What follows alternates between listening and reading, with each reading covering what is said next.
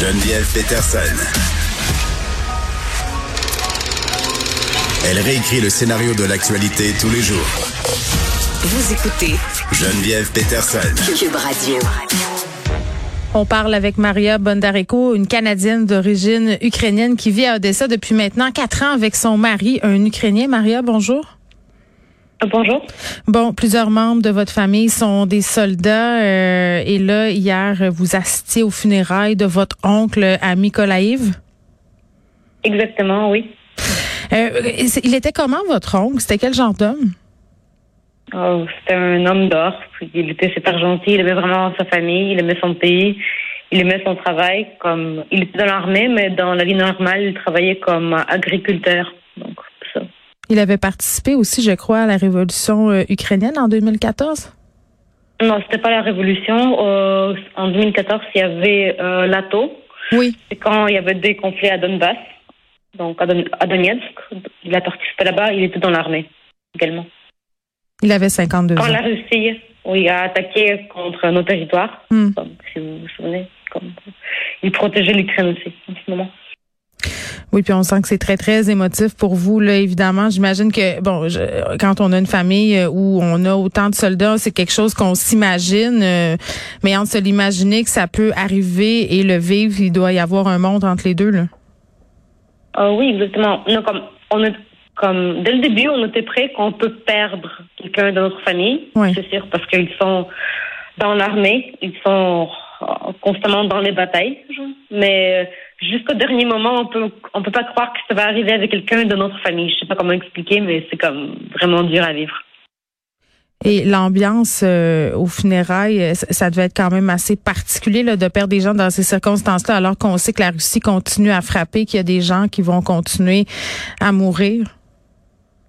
Euh, Oui, c'est très dur, mais il y avait comme environ euh, 100 personnes sont venues pour dire au revoir. Il y avait euh, les, euh, les prêtres orthodoxes qui lisaient euh, les prières. Quoi. Mm. Euh, donc, euh, il y avait aussi ses amis euh, de soldats, des mecs de l'armée, genre.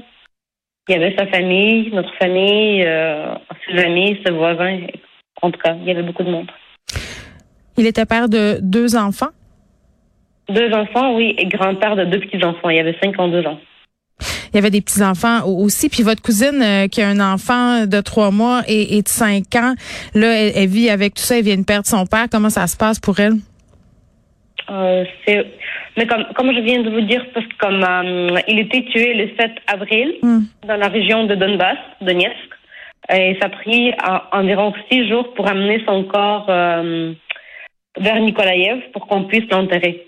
Donc euh, on savait euh, comme on a on a su qu'il qu'il était mort le 7 avril, donc euh, chaque jour on pensait à ça. Si pendant ces funérailles on était comme déjà comme on a déjà tout pris au cœur, genre. Donc on était comme on s'attendait à ça, quoi. Donc, ça. Il vous avait envoyé une photo, non, quelques jours avant?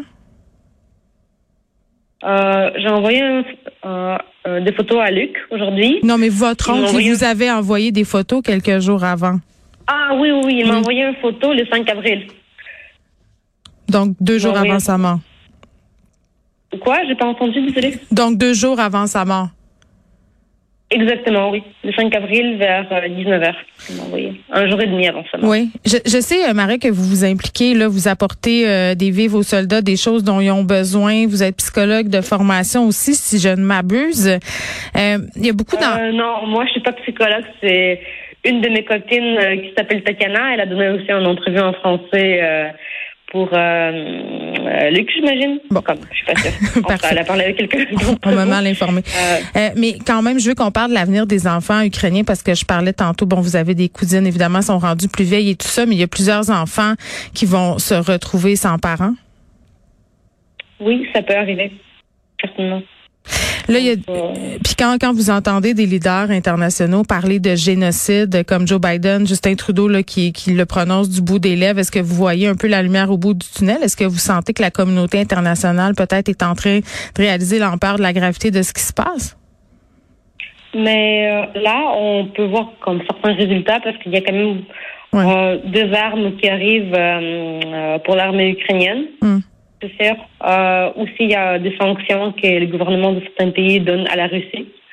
Donc, euh, comme, oui, on peut voir quelques résultats, mais qu'est-ce qu'on a besoin, c'est des avions, parce qu'on demande toujours des avions. Hmm. C'est vraiment nécessaire, on en manque, donc c'est ça.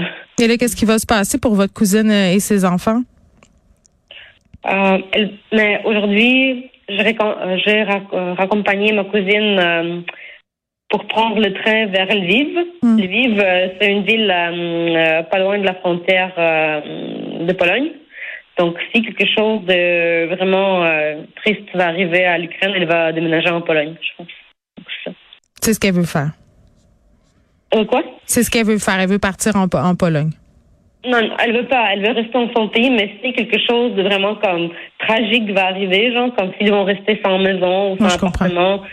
Etc. Oui, ils vont partir là-bas parce que comme elle a deux enfants qu'elle doit soutenir, comme sa fille de 5 ans et sa fille de 3 mois. Donc, c'est pour l'avenir des enfants. Ben oui, puis j'imagine pas les enfants ce qu'ils doivent vivre. là. le petit trois mois peut-être se rend pas compte, mais un enfant de cinq ans, avec tout ce qu'on ce qu'on voit, les ce qu'on entend, les bombardements et, et tout ça, j'imagine qu'il doit avoir quand même des séquelles faire par rapport à tout ça. Là.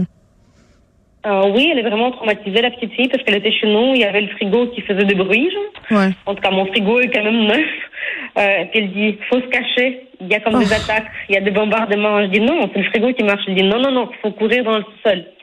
C'est vraiment le traumatisme que les enfants vivent maintenant. C'est malade. Oui, c'est surréaliste. Maria Bondarenko, merci de nous avoir parlé. Je vous offre euh, à vous et à votre famille, vos cousines, euh, les petits-enfants de votre oncle, sincères condoléances. Merci beaucoup de nous avoir parlé. Merci beaucoup à vous. Passez une bonne journée. Au revoir. Au revoir.